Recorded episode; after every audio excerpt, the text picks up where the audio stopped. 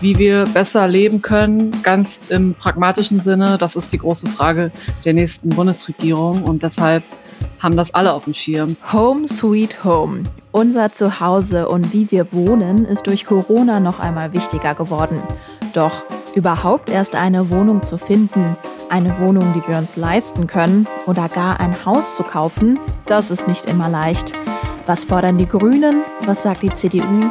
Heute sprechen wir über den Wohnraum. Rheinische Post Aufwacher. News aus NRW und dem Rest der Welt.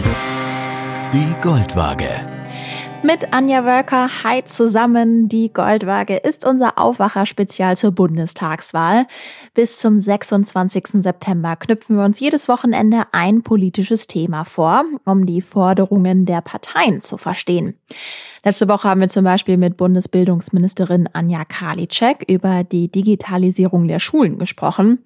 Aber wir haben auch schon über E-Autos und den Klimaschutz gesprochen. Die Links zu allen Folgen findet ihr in den Shownotes. Da könnt ihr also alle Folgen nochmal nachhören. Und noch der kurze Hinweis, abonniert den Aufwacher gerne bei Spotify, Google Podcast oder Apple Podcast. Montag bis Freitag bekommt ihr dann auch immer die wichtigsten Nachrichten aus NRW. Und zum Start spreche ich als erstes mit Politikredakteurin Julia Radke. Hi Julia, willkommen in der Goldwaage. Hi Anja. Ja, Häuser kann man sich heutzutage fast nicht mehr leisten. In vielen Großstädten ist die Wohnungssuche katastrophal. Das ist zumindest mein Eindruck, gerade wenn ich an so Großstädte wie Köln denke. Wenn ich jetzt aber mal mit Abstand und vielleicht nicht ganz so emotional auf das Thema schaue, was ist denn tatsächlich so der Status quo beim Thema Wohnen? Wo hakt es? Ja, da muss ich direkt mal mit ja etwas Unerwartetem einsteigen. Und zwar ist es eigentlich so, dass trotz Corona und trotz der ganzen Notlagen, die es auch vor Corona schon gegeben hat, im vergangenen Jahr so viele Wohnungen fertiggestellt wurden wie seit zwei Jahrzehnten nicht mehr. Und da sogar der Wohnungsbau vorne ran den meisten Raum eingenommen hat. Danach folgt erst Wirtschaftsbau und öffentlicher Bau. Trotzdem stehen wir vor dem Dilemma, es sind immer noch zu wenig Wohnungen da. Es fehlen, je nachdem, welche Studie man zu Rate zieht, äh, die einen reden von 200.000, die anderen von 500.000 jährlich Wohnungen, die fehlen werden.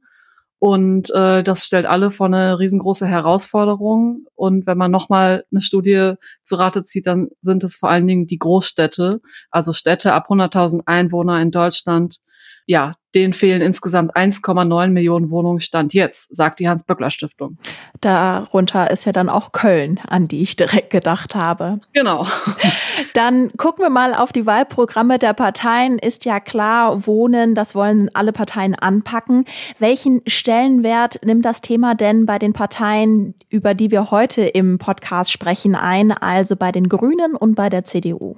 Also grundsätzlich kann man über alle Parteien hinweg sagen, das ist ein Riesenthema. Das haben alle Parteien erkannt. Bei den Grünen rein mengenmäßig nimmt das etwas mehr Platz im Wahlprogramm ein als bei der Union, äh, CDU.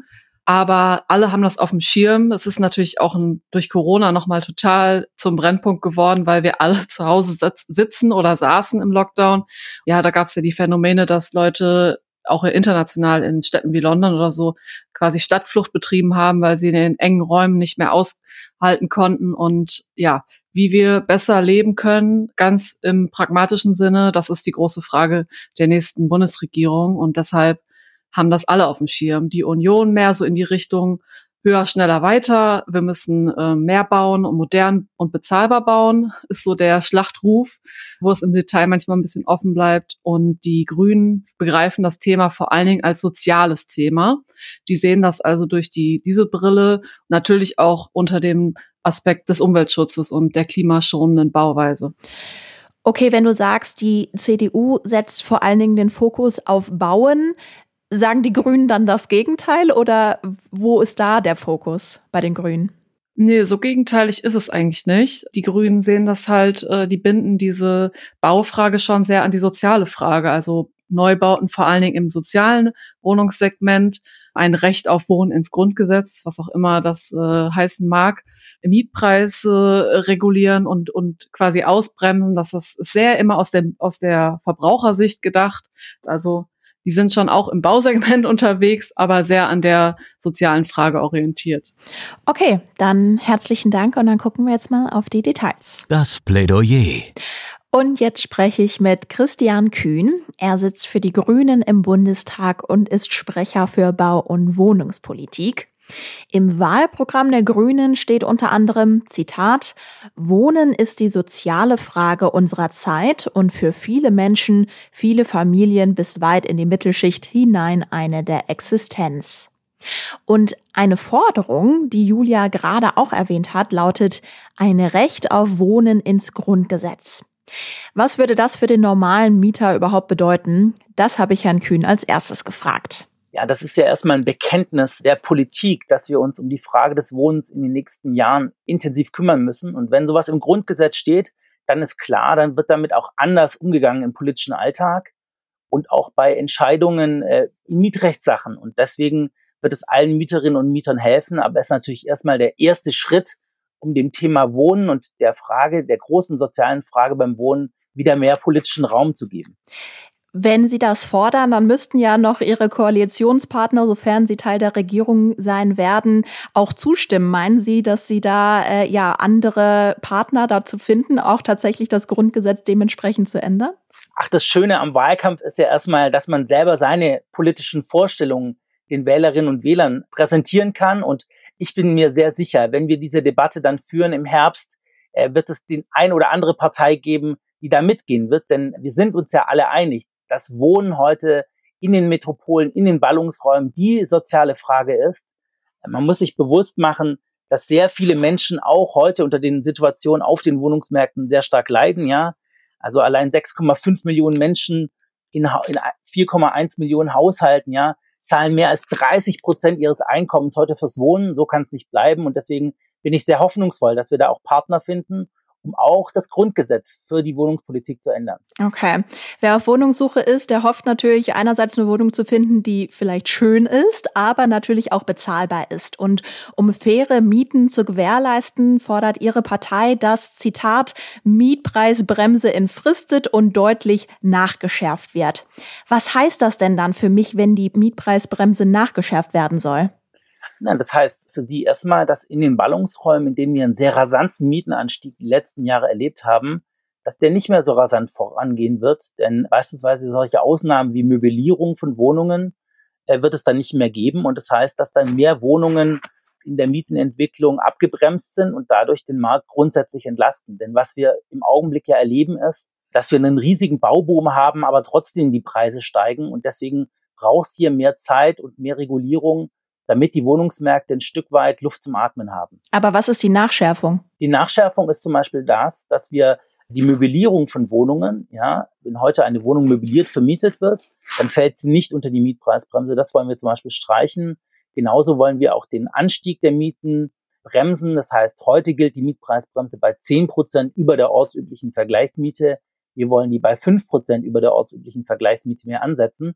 Das heißt, wir wollen dafür sorgen, wirklich ganz im heutigen mietrechtlichen Rahmen, dass die Mieten, die Neuvertragsmieten nicht mehr so stark steigen und ähm, ja, das kann man einfach mit einem Änderung im Mietrecht machen. Mhm. Eine Forderung im Wahlprogramm der Grünen ist auch, dass der Bestand an Sozialwohnungen in den nächsten zehn Jahren um eine Million erhöht wird. Warum legen Sie denn hier einen Fokus gerade auf die Sozialwohnungen? Weil wir eben sehen, dass viele Menschen in den Städten, in den Ballungsräumen sich heute nicht mehr dort mit einer Wohnung versorgen können. Und gerade Menschen im unteren Einkommenssegment. Und für die braucht es einfach mehr öffentliche Wohnungen. Und deswegen haben wir gesagt, wir wollen mehr investieren in den sozialen Wohnungsbau. Die jetzige Bundesregierung gibt dort ungefähr eine Milliarde Euro pro Jahr aus. Wir sagen, das reicht nicht aus, braucht mindestens das Doppelte, damit wir äh, wirklich einen größeren Zubau haben. Und wir wollen steuerlich noch Unternehmen begünstigen, die gemeinnützig vermieten, also preisgebunden vermieten. Das ist eine Neuerung, äh, die wir auch im Programm haben. Und wir glauben, dass wir dann mit einer steuerlichen Komponente und mit einer Zuschusskomponente für die Länder, wo die Länder auch noch was oben drauflegen, dann wirklich ein Investitionsprogramm haben in bezahlbaren, in sozial gebundenen Wohnungsbau. Und damit ist es möglich, in den nächsten zehn Jahren dann auch wieder, sag mal, mehr öffentliche Wohnungsbestände aufzubauen und damit den Markt nachhaltig zu entlasten und die Menschen, die eben Wohnberechtigungsschein haben, dann auch die Möglichkeit zu geben, wirklich eine Wohnung zu bekommen. Sie nennen ja hier eine ganz konkrete Zahl, aber braucht es nicht grundsätzlich mehr Wohnungen, also nicht nur mehr Sozialwohnungen, sondern grundsätzlich Wohnungen in ganz Deutschland und auch in NRW? Ja, es braucht natürlich mehr Wohnungsbau, das ist vollkommen klar. Nur äh, wir bauen äh, jedes Jahr nur einen Bruchteil unserer Bestände äh, neu. Und äh, deswegen geht es auch um die Bindung von Beständen, die bereits heute vorhanden sind. Aber klar, es geht natürlich um Wohnungsbau. Die Wohnungen schießen ja nicht wie Pilze aus dem Boden, ja, sondern äh, man muss sozusagen auch eine Weile warten, bis äh, wirklich äh, Wohnungen entstanden sind. Und man sieht ja auch am heutigen Neubau, dass ein Teil davon völlig am Bedarf vorbeigeht. Also wir bauen sehr viel hochpreisige Eigentumswohnungen, aber immer noch zu wenig kleine bezahlbare Sozialwohnungen. Und deswegen geht es auch darum, ein Stück weit im Neubau den Fokus von, ich sag mal, äh, hochpreisigen Eigentumswohnungen hin zu Sozialwohnungen zu verschieben. Stichwort Neubau. Sie haben in Ihrem Wahlprogramm auch einen Absatz, wo es ums Thema Bauen geht und der Vereinbarung mit dem Klimaschutz. Sie sagen zum Beispiel, dass Sie verbindliche Klimaschutzstandards bei allen gesetzlichen Vorgaben, Normen und Bauordnung haben wollen. Wenn es überall diese ja verbindlichen Vorgaben gibt, inwiefern kann denn das Bauen dann überhaupt noch bezahlt werden? Also natürlich ist es so, dass Standards immer dazu auch führen, dass Preise sich am Anfang erhöhen. Äh, wenn Sie aber heute ein Fenster einbauen, dann haben Sie da heute schon eine Dreifachverglasung festgeschrieben und ein einfach verglastes Fenster finden Sie eigentlich gar nicht mehr und es ist viel teurer. Sprich, mit der Zeit werden die Standards, zum, die neu gesetzt sind, sozusagen zum Baustandard und dann entstehen auch wieder, äh, reduzieren sich auch die Preise wieder.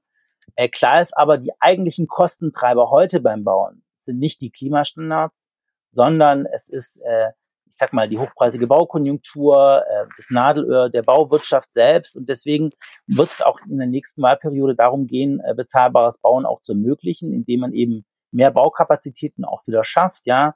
Und äh, klar ist, Klimaschutz rechnet sich am Ende, ja, weil wir diskutieren heute viel über den CO2-Preis, über die Kosten auch äh, der Energiewende, aber Klimaschutz im Gebäudebereich heißt auch Energiekosten zu senken. Und deswegen rentieren sich solche Investitionen auf Dauer immer.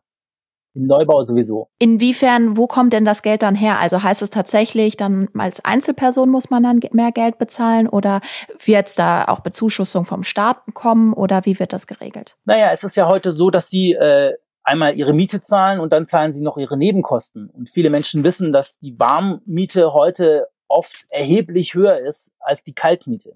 Und äh, wir wollen eben, dass ein Teil dieses sozusagen der Warmmiete dauerhaft dann in die energetische Modernisierung fließt und dadurch es ermöglicht, ja, dann äh, wirklich den Mieter zu entlasten und die Investition zu stemmen. Und deswegen sagen wir Grüne, es braucht so eine Art Drittelmodell, also ein Drittel der Kosten der Sanierung trägt der Vermieter, ein Drittel der Mieter und ein Drittel der Staat, möglichst warmmietenneutral soll diese Sanierung vonstatten gehen. Und wir glauben, dass es mit so einem Drittelmodell, das auch durchgerechnet ist, funktionieren kann.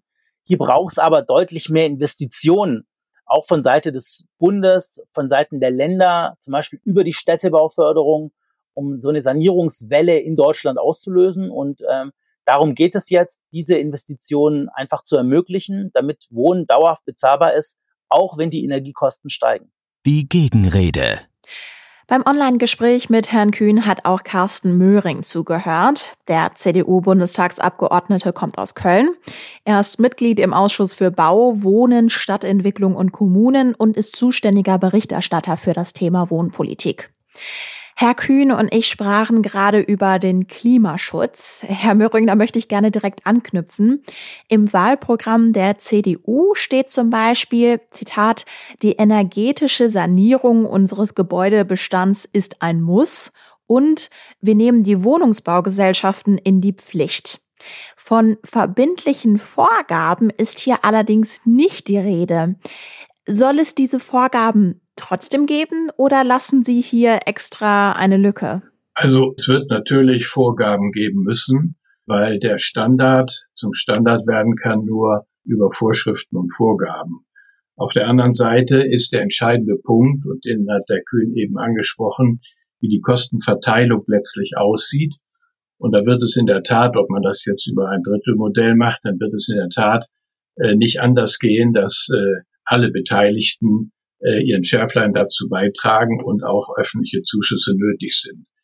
Es wäre schon eine Illusion anzunehmen, dass äh, die Erhöhung, die Verschärfung der Standards beim Bauen kostenneutral sind. Also das sind sie auf die Dauer vielleicht bei den Betriebskosten langfristig, aber zunächst mal ist es eine Verteuerung. Und das wird auch bedeuten oder das würde auch bedeuten, wenn man das so laufen lässt, dass äh, die höheren Baukosten sich natürlich auch in den Mieten widerspiegeln. Und deswegen wird es äh, letztlich darum gehen, in der Tat, dass wir für das preiswerte Wohnsegment mehr schaffen müssen, als wir es bisher haben. Das geht über den sozialen Wohnungsbau. Äh, die Mittel müssen kommen. Wobei ich nicht der Meinung bin, dass die alle der Bund tragen muss, sondern ich sage mal, das nordrhein-westfälische Beispiel finde ich sehr gelungen. Nordrhein-Westfalen tut dasselbe nochmal drauf, was der Bund Nordrhein-Westfalen gibt. Und das würde ich mir auch von den anderen Bundesländern erwarten. Und es geht darum, dass man auf diese Weise das Segment der preiswerten Mietwohnungsangebote genügend groß macht, damit auch die klimabedingten Mehrkosten getragen werden können. Sie haben jetzt auch natürlich bezahlbare Wohnungen angesprochen und ich möchte gerne nochmal auf einen Punkt des Gesprächs von Herrn Kühn und mir am Anfang zurückkommen und zwar zur Mietpreisbremse. Im Wahlprogramm der CDU lese ich jetzt nicht, dass die Mietpreisbremse verschärft werden soll. Herr Möhring, würde das für Sie denn in Frage kommen? Also die Mietpreisbremse, das haben wir immer gesagt, ist ein temporär wirksames Instrument, das aber nur so lange gerechtfertigt ist, bis das Wohnungsangebot eine Größe erreicht hat, dass die Teuerung durch Übernachfrage ausgeglichen wird. Das ist ein Hilfsinstrument. Und deswegen ist das die Erhöhung des Wohnangebots der entscheidende Schlüssel. Wenn wir die Mietpreisbremse sozusagen ad ultimo verlängern, dann wird sich jeder Investor überlegen, ob es sich lohnt, in diesen Gebieten Wohnungen neu zu bauen, wenn er damit rechnen muss, dass er auf Dauer eine Mietpreisbremse hat und nicht auf seine Kosten kommt, geschweige denn auf seine äh, Rendite kommt. Von daher gesehen äh, sind wir nicht der Auffassung, dass man das einfach verlängern soll. Das ist ein gezieltes Instrument für bestimmte Märkte, für bestimmte angespannte Wohnungsmärkte. Da hat es seine Berechtigung, aber es ist keine Dauerlösung. Dann wäre es ein absolutes Investitionshindernis. Mehr Wohnungen, sagen Sie. Ihr Ziel ist bis 2025 mehr als 1,5 Millionen neue Wohnungen. Was ich hier ehrlicherweise nicht verstehe, ist, wie das denn bezahlbare Miete garantieren kann. Ähm, also wenn wir im sozialen Wohnungsbau Fördermittel geben, dann gibt es ja Auflagen an den Vermieter, was seine Miethöhe angeht. Und auf diese Weise begrenzen wir über die Fördermöglichkeiten im sozialen Wohnungsbau die Miethöhe. Aber Sie fordern doch nicht nur 1,5 Millionen neue Sozialwohnungen, sondern grundsätzlich 1,5 Millionen neue Wohnungen. Sagen wir mal so, wir können ja als Staat keinen Einfluss darauf nehmen, ob jetzt jemand Luxuswohnungen baut oder nicht. Der Kühn hat vorhin gesagt, am Bedarf würde vorbeigebaut. Mir ist nicht bekannt, dass es einen nennenswerten Wohnungsleerstand bei neu gebauten Wohnungen gibt. Deswegen glaube ich, dass diese Behauptung nicht stimmt. Gleichwohl ist es richtig, dass wir bei den niedrigpreisigen Mieten ein größeres Angebot brauchen, weil dort die Nachfrage natürlich auch entsprechend groß ist und zurzeit nicht gedeckt werden kann. Also die 1,5 Millionen Wohnungen, die dort stehen, sind eine Zielgröße, die sich in dem Bereich des preiswerten Wohnens beziehen. Wir kümmern uns in unserem Programm nicht darum, ob jemand äh, Luxuswohnung oder Komfortwohnung gehobener Preisklasse baut. Mhm. In Ihrem Wahlprogramm steht auch, eine Politik gegen Einfamilienhäuser ist gegen die Interessen der Menschen und mit uns nicht zu machen. Ist das ein Seitenhieb gegen die Grünen, obwohl im Parteiprogramm der Grünen gar nichts von Einfamilienhäusern zu lesen ist? Nein, so möchte ich das nicht verstehen. Das war zwar zeitweilig eine Diskussion, aber es ist völlig klar, dass wir bei der Eigenheimförderung dem großen Wunsch der Bevölkerung nachkommen wollen, die sich zu übergroßem Anteil ein Einfamilienhaus wünschen. Das lässt sich im großstädtischen Bereich kaum realisieren oder kaum bezahlen, im ländlichen Bereich schon. deswegen muss man das auch differenziert betrachten. Uns geht es darum, dass wir die Eigentumsförderung beim Wohnen deutlich in den Vordergrund stellen. Und ob das dann Eigenheime, Doppelhaushälften, Reihenhäuser oder letztlich auch Wohnungseigentum in den Städten betrifft, das ist dann zweitrangig. Wir müssen nur auf eins achten und da stimme ich auch mit den Grünen überein. Wir müssen bei dem ganzen Thema den Flächenverbrauch im Auge haben. Wobei ich mal sagen muss, eine schöne Gartenanlage oder eine gute Gartenanlage bei einem Einfamilienhaus kann auch eine Aufwertung der Flächen sein. Herr Kühn, Herr Möhring hat jetzt gesagt, er will es nicht als Seitenhieb gegen die Grünen zu verstehen wissen. Gleichzeitig müssen die Grünen sich immer wieder mit solchen Vorwürfen, Verbotspartei beispielsweise auseinandersetzen. Wie stehen Sie dazu? Ja, ich meine, die äh, Einfamilienhausdebatte hatten wir mitten im Hochzeit des Landtagswahlkampfs in Baden-Württemberg, äh, obwohl wir Grünen diese Forderung, die da uns unterstellt wird, immer wieder äh, nie aufgemacht haben. Was wir aber sehr wohl gesagt haben, ist dass natürlich auch Einfamilienhäuser ökologischer werden müssen in den nächsten Jahrzehnten, äh, wenn wir den Klimaschutz ernst meinen, wenn wir äh, die Frage der Flächenverbrauchs auch ernst meinen. Und wir haben das ja jetzt auch bitter erfahren in diesem Sommer.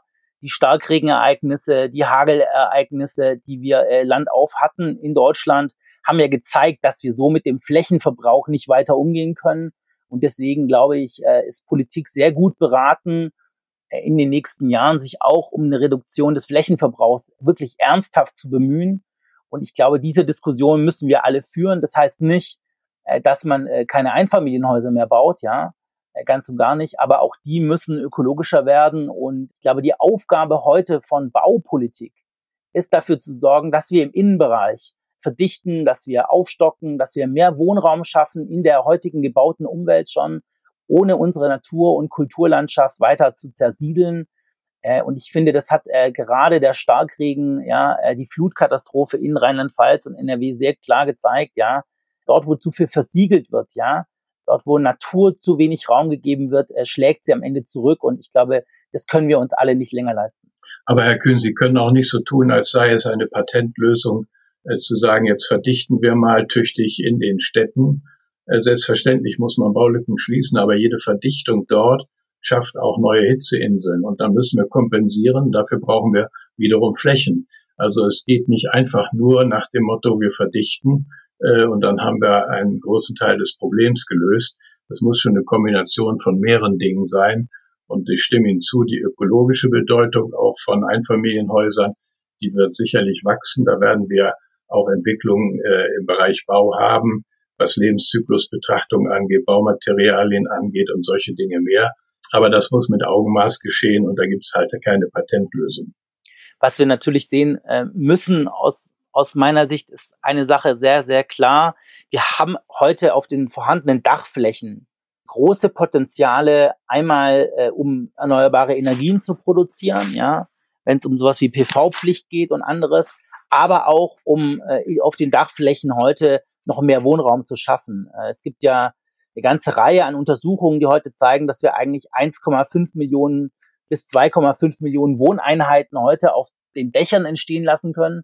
Und ich glaube, das ist die große Herausforderung, diese Potenziale zu heben, denn das ist, sagen wir, für die Umwelt gut, äh, für das bezahlbare Wohnen gut und es schafft am Ende auch, wenn man dann die Dachflächen begrünt oder eben auch für die Erzeugung von Energie nutzt, wirklich einen Mehrwert bei der Klimaanpassung und beim Klimaschutz. Und ich glaube, da muss Politik einen stärkeren Fokus drauf legen, statt die reinen Neubauzahlen nur im Blick zu haben. Ja, aber wenn Sie, Herr Kühn, wenn Sie das so machen, dass der dauerhaft für Bestandswohnungen oder auch für Wiedervermietung von Bestandswohnungen gelten, dann sagt jeder Investor, was ist denn bei meinem ersten Mieterwechsel für eine Konsequenz für mich? Und das wirkt als Investitionshemmnis. Da können Sie sich dreimal drehen. Das wäre Augenwischerei zu sagen, das ist eine Dauerlösung. Das ist es nicht. Die Einordnung. Und zum Schluss kommen wir wieder zur Einordnung, wieder mit Politikredakteurin Julia Radke. Und wir haben ja jetzt gerade sehr viel gehört. Die Grünen sagen, sie wollen mehr Sozialwohnungen. Sie wollen, dass Wohnen im Grundgesetz verankert wird. Sie wollen Klimaschutzstandards beim Bauen. Sie wollen die Mietpreisbremse nachschärfen. Also eine ganze Menge. Wie würdest du denn diese Forderungen grundsätzlich bewerten? Puh, also da gibt es einige Punkte, die stark kritisiert werden. Das Thema Mieterinnen und Mieter. Das übrigens, ich hatte das auch mal nachgeschaut, das hält sich sogar fast die Waage in Deutschland. Also was Eigenheimbesitzer oder Eigentumswohnungsbesitzer äh, betrifft und Mieter, das ist so 57 Prozent äh, Mieter und, und der Rest ist Eigenheim. Das ist gar nicht mal so eine Ungleichgewicht in der Luftballons. Jedenfalls zum Thema Mieten. Diese Verschärfung der Mietpreisbremse ist, ist auch eher ein schwieriges Unterfangen. Am liebsten hätten sie ja den Mietpreisdeckel gehabt. Der ist in Berlin gescheitert, der ist für verfassungswidrig erklärt worden. Es ist eine unglaubliche Abschreckungswirkung für Investoren, die ja Mietwohnungen bauen. Das hat sich auch schon in Berlin tatsächlich gezeigt. Das zeigt sich nämlich in der Zahl der Baugenehmigungen, dieses stark gesunken, seit diese Diskussion da anhielt. Also es wurde ja zurückgerudert. Wie gesagt, verfassungsrechtlich ist das gescheitert. Und dann gibt es noch den Punkt, dass die Immobilienbranche auf, auf dem Baum ist und sagt, bei den Plänen der Grünen wird der Wohnbestand dem Verfall preisgegeben. Also das heißt, äh, sie wollen ja auch diese Modernisierungsumlage begrenzen, dass quasi die Kosten, die man jetzt reinsteckt in sein ja, Mietshaus, nicht mehr auf die Miete umgelegt werden darf. Aus Mietersicht ist das natürlich schön, dass die Mieten nicht äh, steigen dürfen. Andererseits, wenn ich jetzt Eigentümer bin von einem großen Mietshaus, dann überlege ich mir halt dreimal, ob ich da jetzt äh, ökologisch saniere und wenn es nicht nötig ist, ob ich es einfach lasse, weil das super teuer ist. Also da muss man echt aufpassen, dass man, ja, dass die Katze sich nicht in den Schwanz beißt oder wie man so schön sagt, ähm, weil wir brauchen ja Investitionen in den Mietwohnungsmarkt. Wir haben ja gehört, es gibt eine große Not. Es fehlen immer noch super viel Wohnungen in allen Bereichen, also nicht nur im sozialen Wohnungsbau, sondern auch für Leute, ja, wie Polizisten, Beamte, also ganz normale Durchschnittsverdiener, bei denen wird es ja auch schon schwierig in größeren Städten. Du hast ja jetzt diese Kritikpunkte aufgezählt. Heißt das denn dann am Ende sind diese Forderungen auch nicht realistisch? Mal schauen, wie sich die Wahlergebnisse so niederschlagen am Ende. Also wenn es ähm, eine Regierung unter Schwarz und Grün, also Jamaika beispielsweise, ergibt, dann wird es auf jeden Fall spannend, weil die Vorstellungen ja doch ein bisschen auseinander liegen. Da bin ich mal gespannt, wie viel die Grünen da durchsetzen können von ihren Vorstellungen. Ich glaube, äh, kleine gemeinsame Nenner sind, der Spekulationswahnsinn muss aufhören. Das klingt jetzt auch so populistisch, aber ich glaube, da kann man ganz gut die Stellschrauben drehen. Ja, dass man das irgendwie besser reglementiert, Spekulationen in, in Städten vor allen Dingen an Objekten verhindert und ähm, gleichzeitig versucht halt den Wohnungsbau zu fördern und trotzdem, also wenn auch nicht mit der Mietpreisbremse, versucht, den Mietmarkt irgendwie so ein bisschen im Zaum zu halten. Und ähm, nochmal zum Thema Eigenheimbau. Da muss man halt schauen, und da sind sich auch beide Parteien oder, oder viele Parteien, auch abseits Grüne und CDU, sehr einig, dass man das Bauland besser verteilt. Und ähm, ich denke, da sind so die Bereiche, wo man echt auf den grünen Nenner kommt, was auch realistisch ist. Das heißt, was ist jetzt am Ende dein Fazit? Ja, also ich würde sagen, man braucht in Deutschland auf jeden Fall eine Art Masterplan für den Wohnungsbau, in Klammern auch sozialer Wohnungsbau, aber auch im mittleren Preissegment. Man muss ja Spekulationen verhindern, gleichzeitig Investi Investoren bei Laune halten, vor allen Dingen auch im Thema Eigenbau.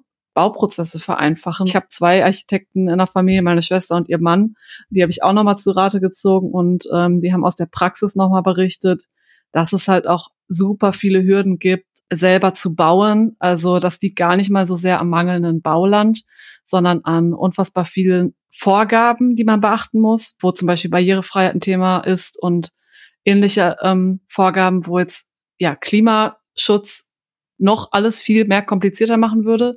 Dann haben wir super teure Grunderwerbsteuern, die ja auch von Bundesland zu Bundesland verschieden sind.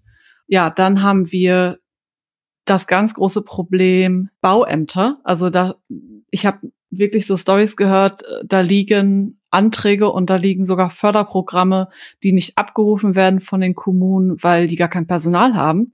Das ist jetzt natürlich weniger eine bundespolitische Frage als ja, wie man auf kommunaler Ebene die Bauämter auch ein bisschen entlastet und das ganze Prozedere vereinfachen kann. Also jeder, der ein Haus äh, bauen möchte oder schon mal gebaut hat, der weiß, wie unfassbar schwierig, kompliziert und langwierig das Ganze ist und zudem natürlich auch super teuer.